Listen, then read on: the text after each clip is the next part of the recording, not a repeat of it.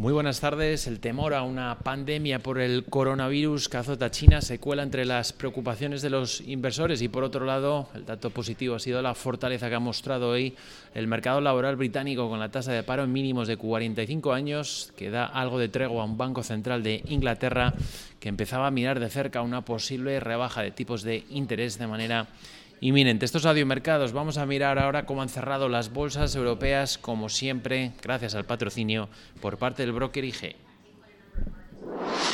Potencia sus inversiones con los nuevos Turbo 24.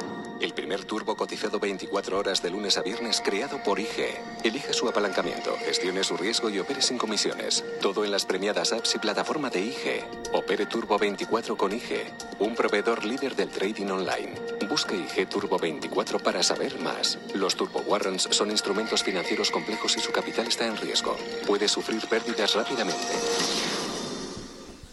Bueno, unas bolsas europeas que se han movido con fuertes eh, caídas durante la mayor parte de la sesión, una jornada en la que ha imperado el modo risk-off en los mercados globales ante la creciente crisis del coronavirus en China, donde ya ha dejado un saldo de al menos siete fallecidos y más de 300 contagiados, y con la alerta por parte de la Organización Mundial de la Salud de que espera un incremento de los casos en otros países en los próximos días. Temor en los mercados a que se reproduzca una crisis eh, que ya conocimos el pasado año 2003, en aquel caso con el virus SARS, donde dejó más de 700 fallecidos en el continente asiático. Ahora se sabe que el virus se puede transmitir de persona en persona y el gran flujo de viajeros por el año nuevo chino causa preocupaciones de contagio. Ya se han detectado pacientes en Tailandia, Corea del Sur y Japón y se está investigando otro posible contagio en Australia, tal y como habría confirmado el primer ministro australiano eh, Morrison.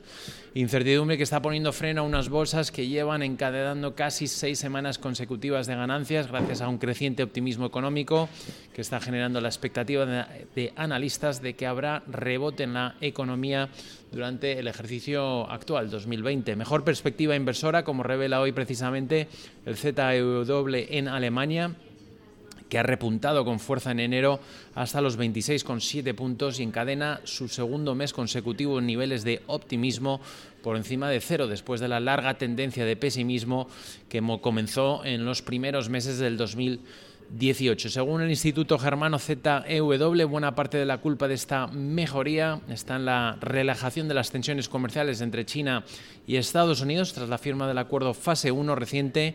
Además, se añade que los datos para la mayor economía de la zona euro están empezando a mejorar. Buenos datos también que se han extendido en el Reino Unido con el mercado laboral, con una economía que ha conseguido generar 208.000 puestos de trabajo en los últimos tres meses, lo que supone casi duplicar los 110.000 esperados por parte del mercado y dejando la tasa de paro en el 3,8%, mínimos desde el año 1900. 75, unos datos robustos que rompen con la serie de malas cifras recientes que habían registrado la economía británica, en especial esa lectura del PIB del último mes apuntando una contracción y la desaceleración de la inflación hasta el 1,3% en el mes de diciembre, que habrían alimentado la expectativa del mercado que el Banco Central de Inglaterra vaya a bajar los tipos de interés en la reunión que mantendrá la próxima semana. Además, dan también respiro y aire a la libra, como hemos visto en la jornada de hoy, importante rebote para la libra esterlina, su cruce conocido como el cable, se aprecia la libra versus el dólar americano más de un 0,3% en estos instantes. En el plano comercial, las miradas se dirigen a la ciudad suiza de Davos, donde se está celebrando el Foro Económico Mundial y donde van a mantener conversaciones, entre otras. Donald Trump hoy ha mantenido esa conversación junto a la presidenta de la Comisión Europea, Ursula von der Leyen, para tratar de limar diferencias. El presidente norteamericano habría avanzado que busca cerrar un gran acuerdo comercial junto a la Unión europea. Eh, con todo ello, las bolsas eh, europeas finalmente han cerrado todas las, eh, todos los índices en negativo, a excepción del DAX, que ha conseguido subir eh, presentar ligeras ganancias del 0,01%, ha cerrado en los 13.550 puntos, pero eso sí, rebotando desde los mínimos de sesión, fuertes caídas que se registró en los futuros durante la sesión de Asia, tras esa extensión o esa preocupación por parte de los inversores sobre esa pandemia del virus conocido como el coronavirus, y que los índices europeos, los inversores han ido consiguiendo recuperar, como decíamos, desde mínimos y el resto de plazas europeas han cerrado con números rojos. París se deja un 0,5%, cierra el CAC 40 con en los 6.045 puntos. El Stock 50 se deja un 0,3%, 3.787 puntos.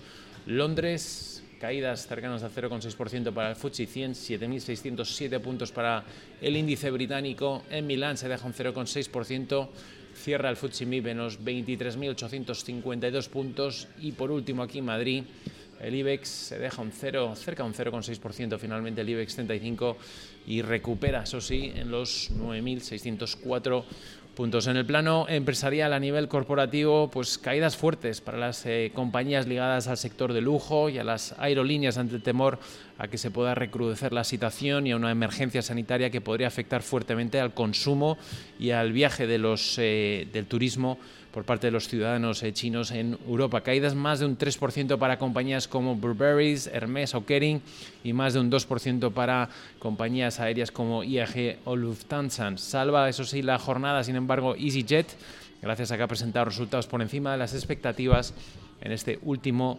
trimestre. Otra aerolínea, Air France KLM, es noticia hoy porque habría, propuesta una, habría propuesto una oferta de compra del 49% de Malaysia Airlines, compañía sobre la que también muestra interés Japan Airlines y que buscaría una participación accionarial del 25%.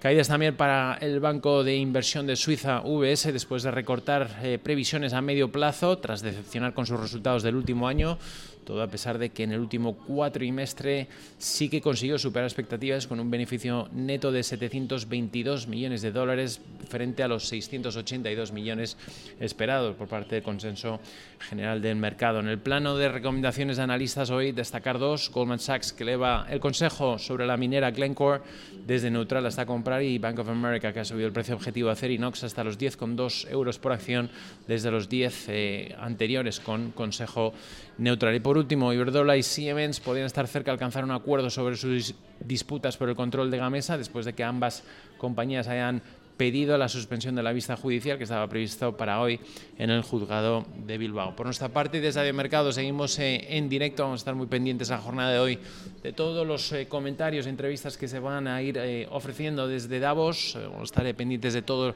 los comentarios que van a ir llegando. También estamos a la espera del resultado de las dos subastas que está realizando en estos instantes el Tesoro norteamericano. Recuerden que va a intentar colocar bonos, los T-bills, bonos referenciados a tres y a seis meses y sin duda al cierre de la sesión de Wall Street los inversores van a estar muy pendientes del catalizador de los resultados empresariales. Hoy en el foco Netflix, Capital One Financial, United Airlines y la compañía IBM. Que tengan una buena sesión de trading en Wall Street.